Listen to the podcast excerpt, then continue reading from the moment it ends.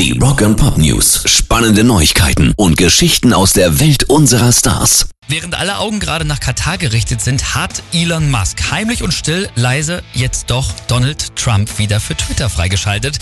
Und es sind vor allem Musiker, die da jetzt aggressiv und massiv gegen angehen. Oscar-Preisträger Trent Reznor zum Beispiel von Nine Inch Nails, der hat sogar seinen Twitter-Account mit 1,6 Millionen Followern als Konsequenz darauf komplett gelöscht.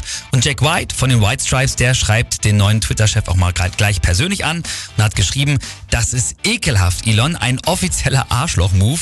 Warum bist du nicht ehrlich? Sag doch, wie es ist. Du unterstützt jeden Republikaner, der dir mit seiner Steuerpolitik dabei hilft, mehr von deinem Geld zu behalten.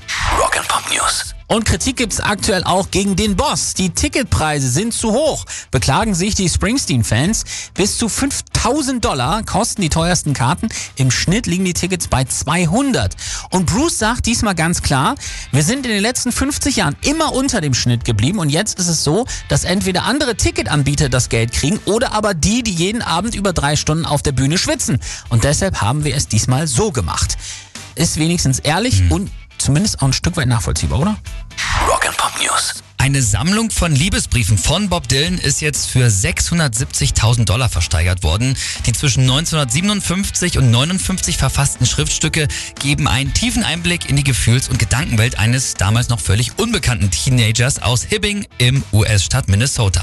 Das höchste Gebot kam übrigens am Ende von Livraria Lello in Porto. Das ist eine Buchhandlung und die gilt als eine der schönsten der Welt. Und die planen jetzt diese 42 handgeschriebenen Briefe mit insgesamt 150 Seiten zu archivieren und Fans und Wissenschaftlern zur Verfügung zu stellen.